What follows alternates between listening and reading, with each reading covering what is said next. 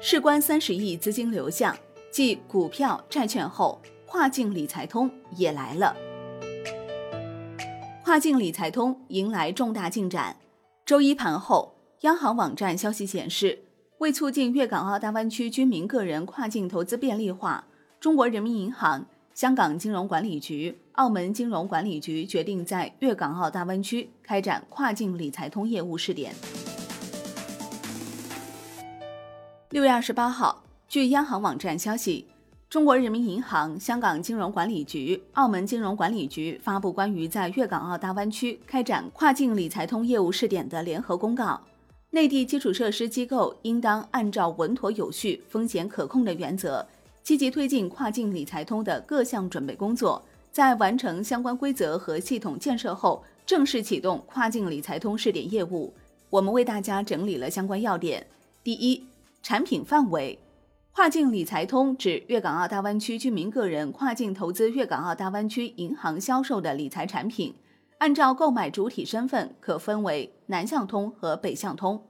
第二，投资者定义，根据主体区分，南向通指粤港澳大湾区内地居民通过在港澳银行开立投资专户，购买港澳地区银行销售的合资格投资产品。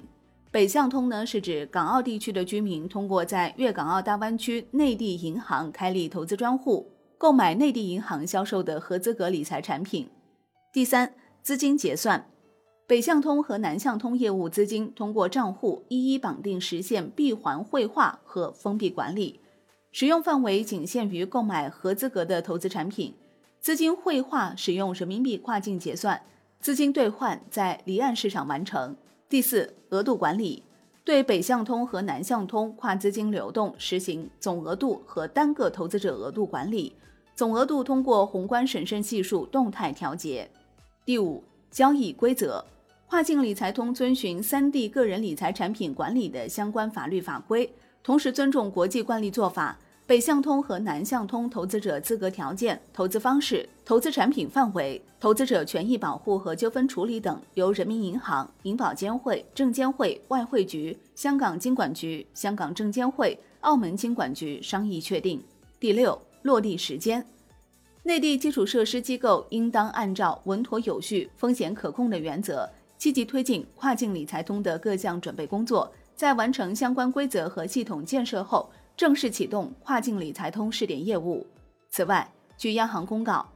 港澳与内地相关监管机构将各自采取所有必要措施，确保双方以保障投资者利益为目的，在跨境理财通下建立有效机制，按属地管理原则及时应对出现的违法违规行为。港澳与内地相关监管机构将签订监管合作备忘录，建立健全监管合作安排和联络协商机制。保护投资者利益和建立公平交易秩序。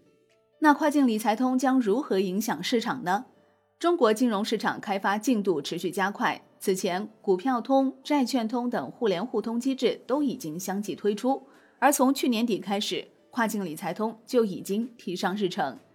二十一世纪经济报道此前援引市场消息指出。理财通无论北上或南下，将各设有一千五百亿至两千亿元的整体额度。同时，内地居民要符合理财通资格，资产必须达五十万元或以上。据悉，内地投资者可以投资低风险的香港理财产品，而香港投资者则需要进行风险分析评估，可买卖与其风险承受能力等级匹配的产品。此外，目前香港部分银行。可以见证开户的形式帮助客户开立的内地银行账户属于二类及三类账户，其中二类账户会配发提款卡，在 ATM 机提款的每日限额为一千元，转入资金、存入资金每日累计限额合共一万元，每年限额合共二十万元，消费、缴费、转出资金、取出现金每日累计限额合共一万元，每年限额合共二十万元。而三类账户则不会配发提款卡，任何时间账户余额不得超过两千元，消费、缴费、账户资金转出等每日累计限额合共两千元，每年限额合共五万元。据悉，截至今年四月末，香港、澳门居民通过见证方式开立内地银行个人二三类结算账户十点二万户。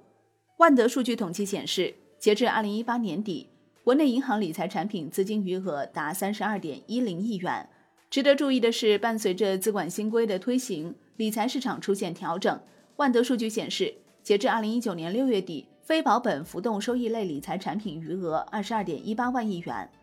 华泰证券张继强此前研报分析，资管新规之后，银行理财正在经历大的变革，非保本理财规模增长停滞，同业理财持续收缩。博盛证券杨业伟研报梳理，